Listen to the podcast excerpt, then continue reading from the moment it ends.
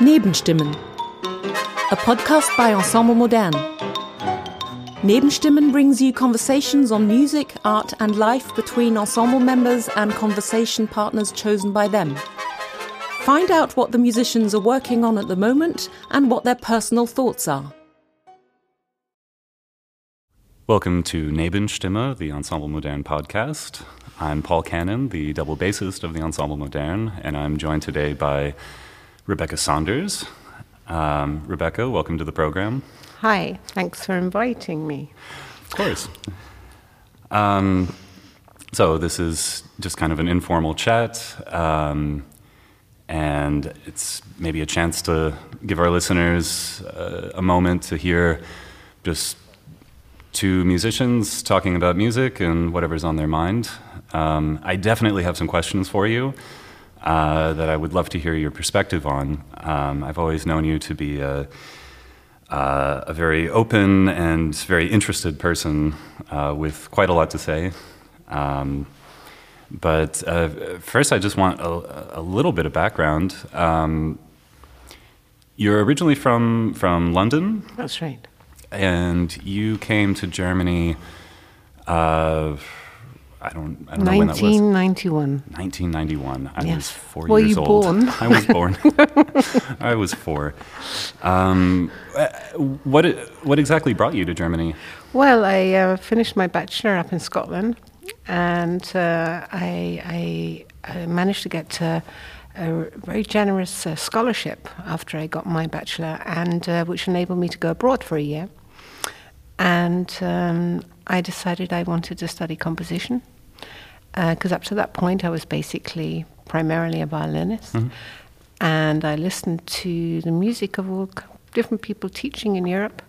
And I heard something in Wolfgang's music which just, um, Wolfgang Rihm's music, which uh, um, opened up, opened my eyes really. Um, I was very conscious of having to conform to certain norms and expectations when writing music in Scotland, um, and really didn't feel uh, free enough to be able to really begin to even think about what I wanted to do. And I heard this music, and I just thought, okay, I'll just go there and see if he'll teach me. And I was very fortunate. He just said yes. So, and then I just got in a car with a friend and drove through France and found Germany and ended up in Karlsruhe. It was really very spontaneous. Um, and I said to myself, I'll just see how it goes. And if I can do it, I'll stay. And if I can't, I'll come home again and do a PhD in something. But you, you must have been composing before that. You, you don't just show up at Wolfgang Rihm's house and ask for lessons, or I went to the Hochschule. I applied uh, the Hochschule, but back then uh, the rules were less stringent about being able to speak German, German or not, and I didn't have to apply for a DAAD scholarship because I had the scholarship from Edinburgh. So I really was able just to go to Germany without having any language skills ah, at okay. all. Okay. And things, the rules were much like la, less, less, much less uh, strict and conform. So you, you, didn't speak any German when you came to Germany. I could say, uh, "How do you get to the train station? can you have a beer? Can I have a beer, please?" And count to twenty. That's pretty good. It's pretty good. Yeah. It's pretty good. it's pretty good. That means I can order 20 beers. But um, um, I did. I was composing as a child. Um, I composed also as a teenager. And then when I started doing my bachelor degree actually in Edinburgh, I kind of stopped composing. And then the third and the fourth year, because in Scotland you have a four-year bachelor course, not a three-one, three-year, and then you can really specialise. And then I really started getting back into composing again. Um, was that kind of a scary decision to to decide to become a composer? Because I, I didn't decide anything. I just like followed my my gut in a way, uh, and it wasn't scary at all. Um, I literally put my violin away in its in its coffin and I never played again. It was very, very strange. I had been a violinist all, all up till that time, and it was incredibly liberating because so, so much of that decision involved an extraordinary freedom that I'd never experienced before in my life, just to move abroad. And you've probably experienced this yourself. You were also very young when you came to Germany. And, yeah. And it's just actually suddenly to, to find yourself in a completely different culture, you have an opportunity to redefine what your priorities are, what you really want to do with yourself, and who you actually are. Um, and it was really wonderful for the first couple of years when I couldn't speak the language so well and I was outside of society, had no responsibilities. Back then, a master's didn't involve actually having to do any courses. I just wrote music Right. and hang out with art, hang out with art students. It was an incredibly uh, liberating time when I wrote a lot of music. So any any scary part of that decision was completely overridden by just a, a sense of complete liberation and to finally just do that one thing, which is just to only write music. Uh, but um, it was, uh, and I and I, it, I wasn't. It wasn't a decision. It was just I was just following, following my gut. I think. Really. Okay, okay. Um, yeah, I mean, composition. I, I think since since I was quite young, that was something I was interested in. But I I was always a little bit too scared uh, to take that that that path. Um, it always seemed like where I was coming from, if if you could play the bass kind of okay, you would get some gigs, um, which is probably different for a violinist, perhaps. Um, No, it's not. I think we always used to go busking in the in Yeah, the sure. underground in London and do string quartets when I did my degree in Scotland. We used to play for ceilidhs and for different occasions and stuff. We used to earn extra money through playing the violin. I didn't think about the money side of it. I was completely naive, thank God. Um, so you were you were in school in Karlsruhe with with Wolfgang Rihm, yes, um, and then at some point you must have finished, yes. and you stepped out into a big wide world. No, I got another scholarship to go back to Edinburgh to do a PhD. Okay, And it was a three year scholarship. They called it a Premier Scholarship, um, basically to entice people to come back to, the, to Europe, to come back to Europe, to come back to Scotland. Um, and, uh, and so I settled down to do a PhD in composition there because I obviously, I mean, I've never had financial support from my, from my, from my, my parents or anything. And it was just like, okay, I finished this künstlerische Ausbildung, which is like equivalent to what nowadays is a master's. And uh, what am I going to do now? And I was beginning to do a lot of, had a lot of uh, opportunities in Germany, but then I kind of thought, okay, I've got to get some kind of support here. And then I went back to Scotland to start my PhD. And after about six or seven months, I just started traveling because uh, you can't really go back. You know, you can't go backwards. It's not something you can really do. So I went to New to New York for a number of weeks. And I went. To, I was in Brussels for a number of weeks, and I was traveling around, sort of looking after people's apartments. And then someone offered me an apartment in Berlin to look after, and I spent a couple of years going back and forth between Edinburgh and Berlin. okay. Um, I mean, was was there kind of a point where you noticed you weren't a student anymore, and you were just a composer full time, and you were making it work, or was it kind of a bumpy road? Was it super smooth?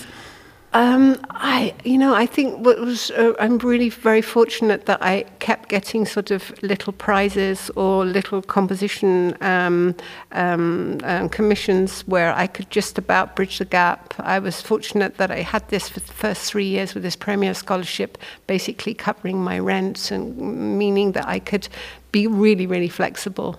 Um, so that really, really helped. But I, I, don't- I don't think that the difference between being a student and being a composer, I never really thought about it. What was wonderful about being a composer in Europe was just like this official description of being a young composer till you're 40. I Right. just thought that was brilliant. There was just years, there were decades ahead of me. And I, I, I found that really liberating. And I do worry sometimes about the younger generation who try, uh, uh, who uh, uh, feel, I feel almost forced to professionalize and make everything too glossy too soon. But then we, we made a lot of mistakes and took a lot of risks and were very, very messy at the edges for a long, long time. Right. And, and I, I really appreciate the fact that I was considered young till I was 40. That was really, really good. Because as a composer, you need years and years and years and years of just working your ass off. Yeah, sure. Yeah. sure. Um, and I think it's a shame to actually feel compelled to write your first opera at 25, unless you're a real opera composer. I mean, there are some Yeah. fantastic young composers who can do that and want to do that, but not to be pushed and actually to take your time to really develop your own language. So, uh, do you? It sounds like you had a lot of um, a lot of uh, financial support along the way, in, in terms of small prizes or, or scholarships or, or grants, um, which I, I know for my own education was quite important actually to just have some financial backing. Um, I think if you don't have money from your family, without that, you have no chance. I wouldn't have had a chance because my family didn't give me anything. yeah. Yeah. Um, but then uh, part of getting those prizes is also this kind of moral support. Yes. Um, do those kinds of things, getting prizes, you're, you're a very well awarded composer. Um, do those prizes mean a lot to you, or uh, is it just kind of a, a nice thing that, that comes up, or is that something you really crave? I crave. uh, I, I wouldn't say it's something I crave, Okay. but it's not some, not the word that comes out. No, of course, having that kind of recognition um, can really mean a lot to you. Um, and when I was much younger, it really meant a lot of lot to me because like you just spend like you know, months just working on something, and you're in a relative kind of isolation for long periods of time. And I, I love to work with musicians one to one to explore sounds. I love to work with the same ensembles or the musicians again and again to really develop uh, a, a, a creative working relationship. But there are long periods of time where you just work, Fleißarbeit, you know, that just has to happen. And it's very nice sometimes from outside, just when suddenly sort of something great like that comes in, you think, hey, I'm not alone here, and that, that's really important. Of course, it's nice to be recognized for what you do. Um, it's, it's, it's quite shocking sometimes. It was very shocking in 2019 uh, with the Ernst von Siemens Prize. Um, but it's like, um, it's also at the same time very, very important not to take oneself too seriously. Yeah. Um, and just because you are awarded something doesn't mean you're necessarily any better than the next guy or the next right. woman, you know. And just, you know, I know I've been ridiculously fortunate. Um, and uh, Oh, but Yeah. it was well deserved. Come on. Yeah, there are a lot of people who are well deserved. No, I'm not. I'm not playing like being over humble or anything. I just think it's really important not to take these things too seriously and to remember what really, really is important is for us to be working in a rehearsal, to be experimenting, to be, have this extraordinary. Um, work that we do together, which is to get up in the morning and write music and try out sounds and do this weird project. And it's just um, just makes me so happy. You know, it's even better than drinking my first coffee in the morning, just to get up and think, my God, I can write music again. you know, and that's really what it's all about. It's never a drag for you to, to write? No. Wow. Never feels like work. It is work. yes, of course. work. Sometimes it's really exhausting, and it isn't easy. There are very difficult phases, of course, and uh, but I've only had uh, like one and a half kind of crises. Really, I had one in 2001. Crises like a, I a just couldn't write. writer's block. Yeah, I had it one in 2001 where I kind of felt that I'd um, kind of run out. No, 2000, it was in 2000. It was like up to that point, up to those first kind of uh, eight or nine years, I basically, it's as if I had been just writing out all the sounds in my head that had been there all my life. You know, like all those resonances, all those sounds, all those extraordinary experiences of playing in an orchestra, working with musicians, the sounds of my parents mu- making music when I was little, everything. It was like I was just working through the sounds. And then one day I woke up and it was like, oh my God, I've got to stop thinking now, you know? Oh, And that so was a really. you, you just finished, and it was like, was it. yeah, and, and then I and then I it took a while for me to find a new way to approach writing. Yeah, what what got you out of that? Um, patience, Just patience. writing a very bad piece, Okay. which was really important to like break down several walls and get into a new space. Okay. Yeah, that was really important to have the guts to write a piece that I knew just wasn't going to work, but to force myself to think and to hear differently. Is that a piece we can hear, or is that shelved away somewhere? um, it's half shelved away somewhere. Okay, I won't ask more. It doesn't matter, it's fine. In fact, I think, uh, yeah, whatever.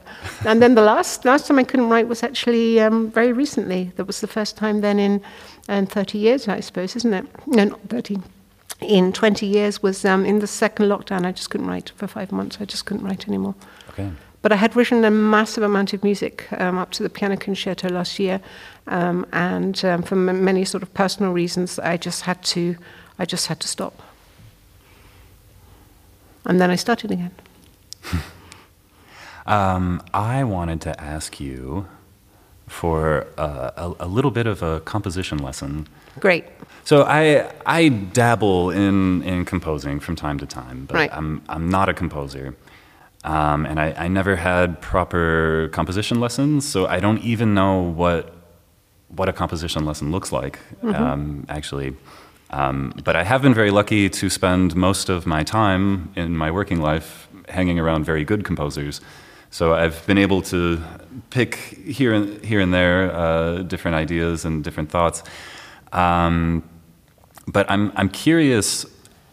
You have a brand new student coming in. Uh, you've never worked with a student before, and you, you have 60 minutes alone with the student. What's the first thing you do? It would depend on a lot of factors, to be honest. It would depend uh, where they are, um, you know, how far they've developed. You know, I wouldn't, I would have, I would definitely know if there was going to be a new student of mine. I would know what their history is, and I would know what they've written up to that point, and that kind of is important. Uh, it's uh, very important to know how sensitive or how fragile um, that person is in regard to their music and their relationship with writing. So first of all, you have to think about it. Some people, you know, you can break. Some people you should never break. Some people you have to encourage in a certain way. Other people actually are so hungry they demand certain things. So people are very, very different. Um, um, Well, what, what are like some of the priorities you have for, for your students? Um, I- wha- once I they've left your, your studio, there should be certain skills. I want to. I want to really in a lesson. I want to imbue someone with so much hunger to write. So I want them to go out there charged and just like write. Okay. That's super important for me, and I, it's very satisfying when that happens. It's quite tiring, but it's really, really good. I really think that's important to find a way so that people, so, so that, that that he or she can actually sense that impulse which sets something off. And that's often the question: is what is the impulse? You know, can they feel it and see it and sense it themselves, or what drives that person to that first sound, or that first note, or that first conception, or that first structural idea?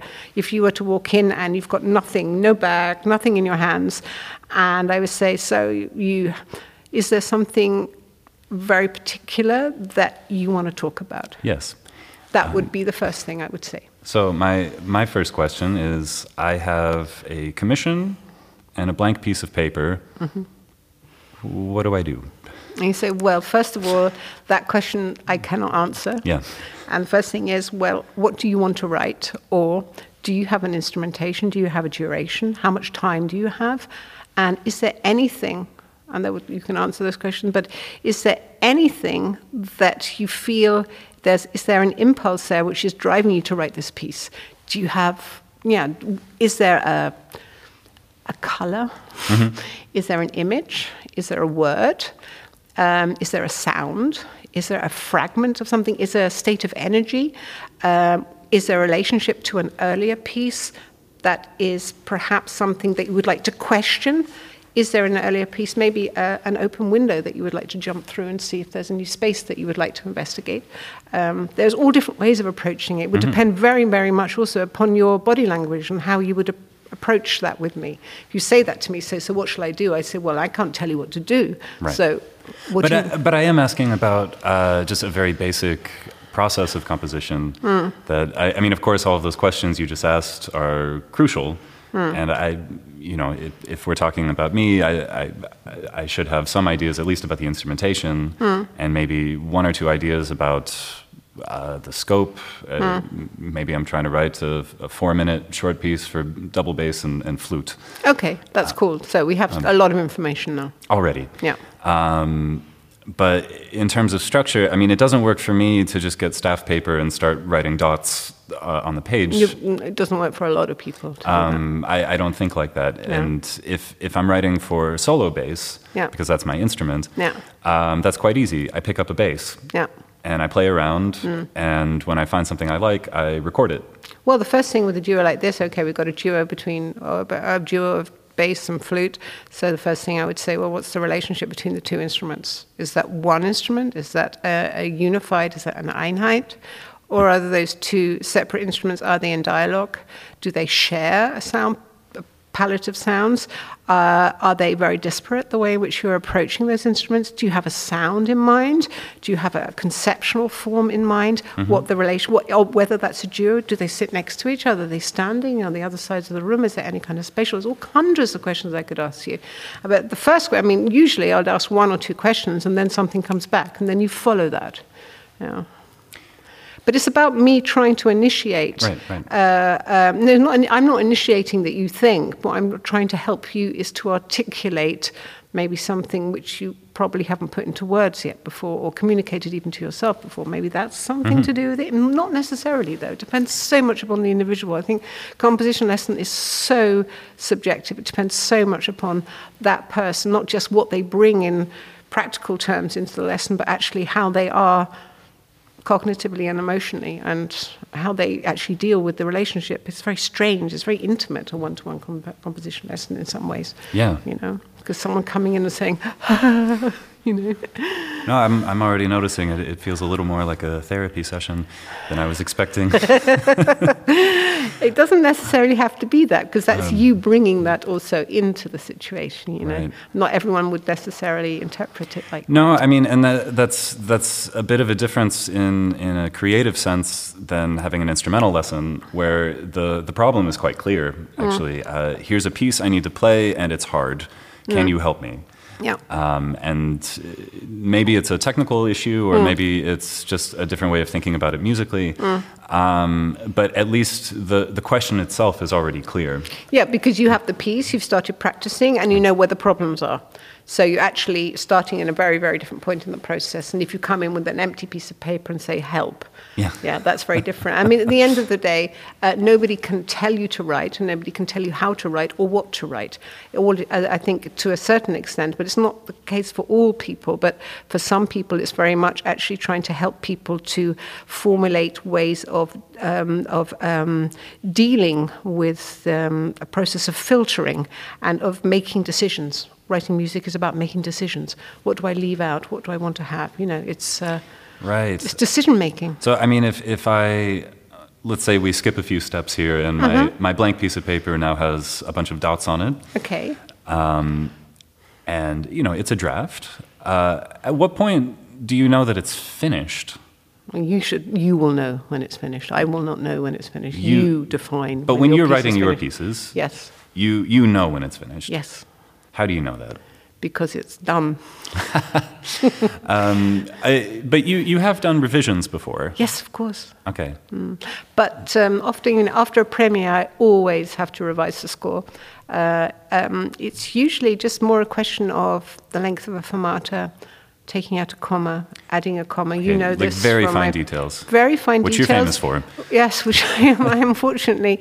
Um, but um, little things like that sometimes it might be a matter of like, for like for my, I remember for my cello solo Solitude um, with Séverine Ballon, and we, I, I think I took out like five bars. It was made a massive different difference. The whole, the whole form just suddenly pulled together, and it was just a matter of trying to, um, trying to make sure that the actual formal structure was exactly how it should be, that the balance was just right. And sometimes that, that's a, a, kind of a big change. But I don't, I very rarely actually rewrite a piece. I did that actually at the beginning of this year, trying to get back into composing January. I rewrote a trio called That Time for Trio Canto. And I spent six weeks rewriting the piece completely from the beginning to the end. And I never do that, but it was a really, really interesting exercise. But when you talk about a formal structure, does that mean you, you actually start off with a sort of roadmap for the no. piece? Um, or you you wing it? As... I wing it. Okay. But I don't wing it. Obviously, I don't wing it. But yeah, uh, but um, it's it's no. I don't have a formal script. Uh, don't have. I don't know what it's going to be until I finished it. Okay. In fact, I often don't know what it is until I have a little bit of time afterwards to have some distance to the thing. Mm. I need time to actually remove myself from it. Yeah, I mean, I, I think the thing that's helped me the most writing is is just finding uh, unique limitations, mm. um, and because having a blank piece of paper means anything in the universe could be on that page, and it's it's not so much about putting anything there. It's it's mm. about removing everything that's unnecessary. A very interesting, a very nice way of trying to deal with that problem is, is actually you've got your blank piece of paper, which on the one hand is incredibly sat- satisfying because it's saturated and it's perfect, you know? Um, saturated with silence, saturated with nothingness, a wonderful void, and it's absolutely perfect. And you, in a way, it's gathering the courage just to, to mess that up to put one dot on that page, just one dot on that page. As soon as you've done that, then the process has begun. And that first dot is often terrifying and very, very scary to know is it do I still wait? Do I do it now? Do I begin now? Hmm. But that's the next, the most important moment is the second dot, because then you have your first relationship, your first point of reference. And that's really, really important. That's really, really wonderful. And then you have your third dot, and you've already got a myriad of relationships. And to think of it that way is really, really nice. So you actually make that first gesture, and then the relationships start actually building up. That's really important. Interesting. Okay, so the shape of the piece isn't clear until at least three notes have been played. Yes, or and that might be enough. I mean, for me though, I very often, I would not say always, but very often, it's like a, a fragment of sound is the reason for writing the piece because I just think it's just so brilliant and I'm so obsessed by it. I just want to explore it and push it to its limits and turn it on its head and turn it inside out and zoom in and zoom out and frame it, recontextualize it, and just play around with this one thing. Um, and that is often what the piece is about. Is, do, is, is discovering the sonic, acoustic, emotional, I don't know what potential of that thing. Uh, and that means that the structure is almost embedded in the fragment of the sound, and it's a matter of actually opening up the, the molecules of the sound. I don't know how to describe it. Right. Um, and so the, the nature of the sound defines then, in a way, what could happen to the structure of the piece. So we we probably should talk a little bit about our current project with Yeah. you. Um, so uh, the the title of this project is is Hauch, right? This Yeah. this is um, uh, building upon your piece for uh, uh, solo viola. Yes. Um, and adding a collage of different solo pieces. Um, You've told me before that you've you've worked in uh, collage styles before with your own music, taking different solo pieces and kind of layering them on top of each other in a structured way. Um, and I know you've worked with dance before. We we've even had a, a dance project together um, uh, not not so long ago with Emanuel Gat. Um, I'm curious uh, what what in this project is maybe new or or novel, if anything, um, and what what's kind of building upon previous work. Okay, well, I think there's a lot that's very new this time. Um, in my previous uh, sort of spatial collages, which are basically musical and spatial polyphony, um, pretty much I've created the modules from scratch. Um, and um, like in Yes, I have 28 modules. Each one was new uh, written and then collaged over like 82 minutes or something, or in Stasis, I think there was 23 modules or something, and that's like 15 minutes long or something. This time, what was important for me is to actually take already completed solos and duos that are completely finished, not already been written, um, and to create a collage out of that with modules of dance, something that uh, totally fascinates me about the solo genre is the dramatic potential of, of the soloist with his or her instrument. This relationship between the soloist and his instrument. Like if we take your solo Fury for double bass, it's an extremely physical piece. It's dance in itself. And interestingly enough, in the project as it's developing now, your solo is without dance Yeah.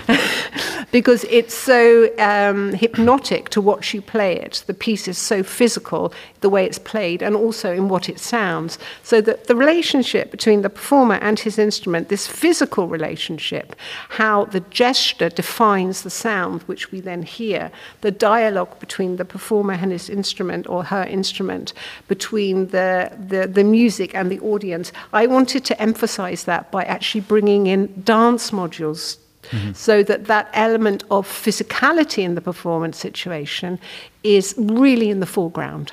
so that we then see you in a different way when you play that solo within a traditional um, solo portrait concert. It's very, very different from when the solos and the duos are collaged against and with each other and are juxtaposed with dance modules, then we have a different sense of physicality and a different sense of theatre, or tr- despite the fact that nothing's actually, there's no theme, there's no actual official drama going on. No, that's true. I mean, the presentation, of course, is, is very different from a traditional concert. Yeah. Um, so, I mean, there's very nice uh, uh, lighting design. Um, I mean, it so we, we tried out with the with the lighting today for the first time. I, I don't know when this podcast is coming out, but um, we're in the middle of, of rehearsals now. Mm. Um, so today was sort of the first try with, with all the lighting and the staging, and I, I, just had this moment in the in the middle of the rehearsal, like, okay, I am in the middle of the Rebecca Saunders universe right now, I, and it, it's a very different perspective being on the stage. Yeah. Uh, and I, it, it almost felt like I was inside your head. Uh-huh. Um, it was a scary place to be, Rebecca. it's not. Yeah, I think it's probably scary to be, she says, putting her watch on and taking her coat.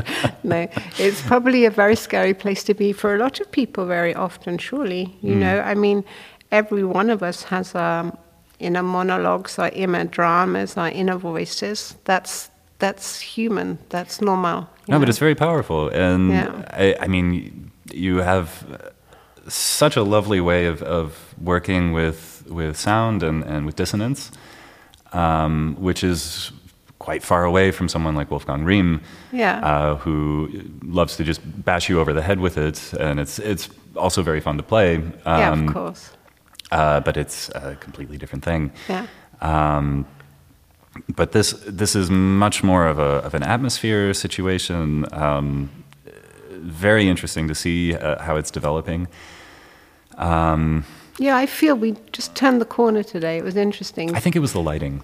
It was no, I, yes, the lighting changed things. Although it was really interesting not to be able to see the dancers sometimes because okay. it's all like totally fresh with the lighting and he's still experimenting. Right. But I love what he's beginning to build there. And now that he's actually really active now in the rehearsal situation, it's great. And he couldn't really become, Marek couldn't really become more uh, proactive until we had established the collage and the timeline. Yeah. So, I mean, it's, we were all just waiting for each other, weren't we? But I thought the most important moment today was actually to actually do a dry walkthrough of a large proportion of 30 minutes of the piece just to just this walkthrough where suddenly I noticed that all the individual players, because uh, we have to point out it's like it's solos and uh, just basically solos and one duo in the piece, is it's just suddenly um, everyone seemed to realize what the other people are doing. Suddenly uh, it wasn't just a series of solos, it was actually a group of musicians doing things together. It suddenly changed the whole atmosphere. I thought it was a very interesting moment. But I, I,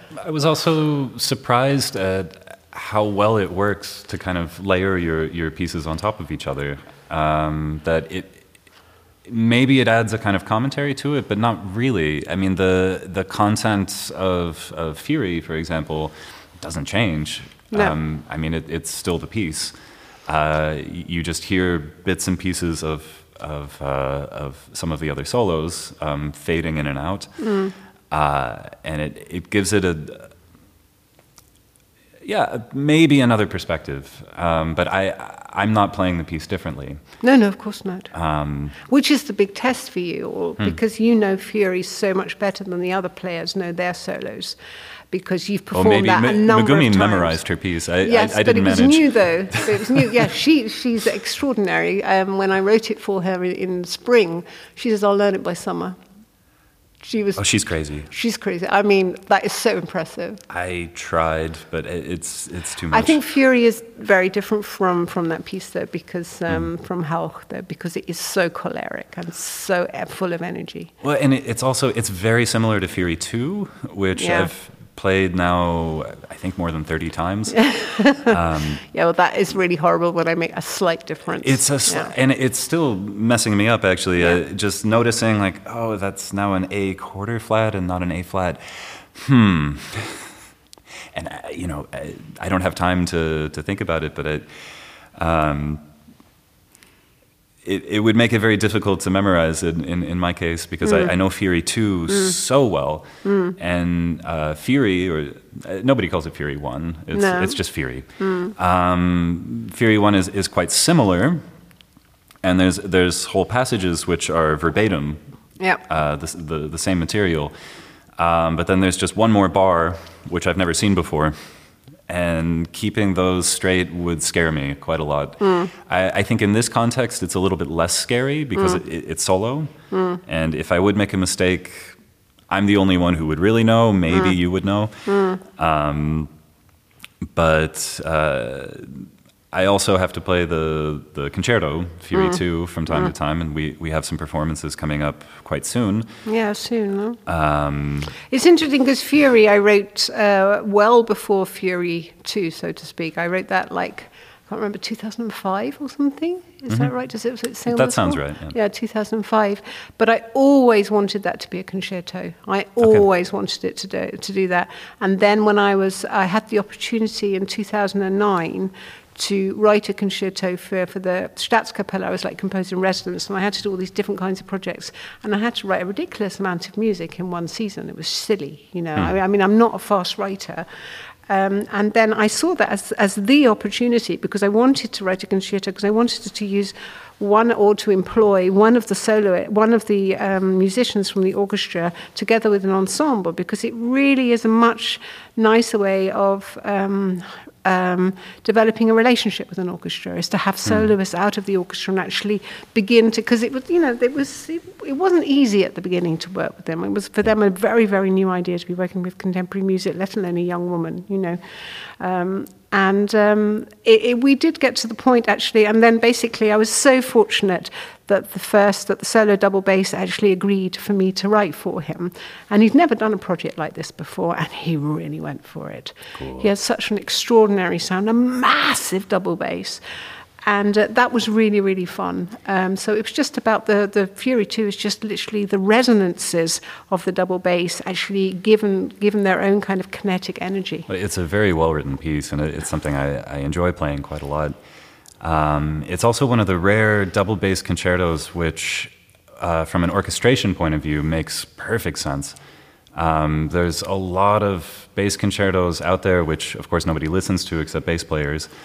oh dear But uh, very often they have this orchestration problem that you have this huge orchestra and a double bass, which, despite its size, is not a particularly loud instrument. which is the wonderful thing about this instrument it's this massive beautiful object and it's so quiet we we try our best. i But- know but you know, without amplification, uh, these pieces usually don't work. Uh, you had a very clever workaround, which was just how big does the orchestra need to be? It's what seven players, eight eight musicians, I think it's six players in addition Six. to you. I think it's seven players. I'm not seven total. Uh, Yeah, yeah. And we yeah right we we But split we split the percussion part. Exactly, exactly, which was really important for the dance production, actually, wasn't it? But um, I think uh, I love that to take a small ensemble and to try and make it sound big by having the piano resonances and the percussion resonances and the accordion with its massive range and its massive dynamic um, um, uh, range too. You, I've just chose instruments which are extremely flexible, and it's possible then to have an extremely wide ambitus. And I, I promised uh, some bass players that I would ask this question. Um, Fourth string. Yeah, will it ever be possible uh, to have a version of this piece for either a four-string bass or a four-string bass with a C extension? My apologies to the non-bass players in the in the audience. Well, to be honest, Paul, I mean, this is a question really I should ask you or other bass players uh, who I've worked with from other ensembles or other soloists because I really, I mean, people keep asking me this, and I was even asked this last week in Lucerne or the week before in Lucerne. Um, I, I don't really know that it is possible because it's about actually double stops in a very, very, very low register. Um, and I can't really imagine that the piece would actually, that the piece could withstand that. Uh, but that is actually something I would love to try out, like, because in, in the UK and in, in the States, people don't have five strings. They're very hard to find. Yeah, yeah, exactly. And it's, I think it, it would be amazing, You know, there are so many Americans I out there who want to do it. You think, well, then let's do I it. I think it's possible. Let's Let's let's find a way to make this work. Yeah, but then we would have to work together because I really, I do think it would, it could possibly compromise um, the piece, and I, I wouldn't want to do that. I wouldn't. I, I never really rewrite my pieces for different instruments, and I know it's not a different instrument, but it is potentially a different instrument, isn't it? It is a slightly different instrument. Yeah. Very similar, though. Let's do that. What a great, what a great uh, Okay. We'll- we'll shake result on of that. our talk. cool. Um, well, now that I have that promise from you, Mm-hmm. um, It was a promise to try. It wasn't a promise to succeed. fair enough. Um, well, thank you, Rebecca Saunders, You're very welcome. for joining us today, and thank you to whoever was listening to this. Yes. Okay. Thanks. Bye. That was Nebenstimmen, a podcast by Ensemble Modern.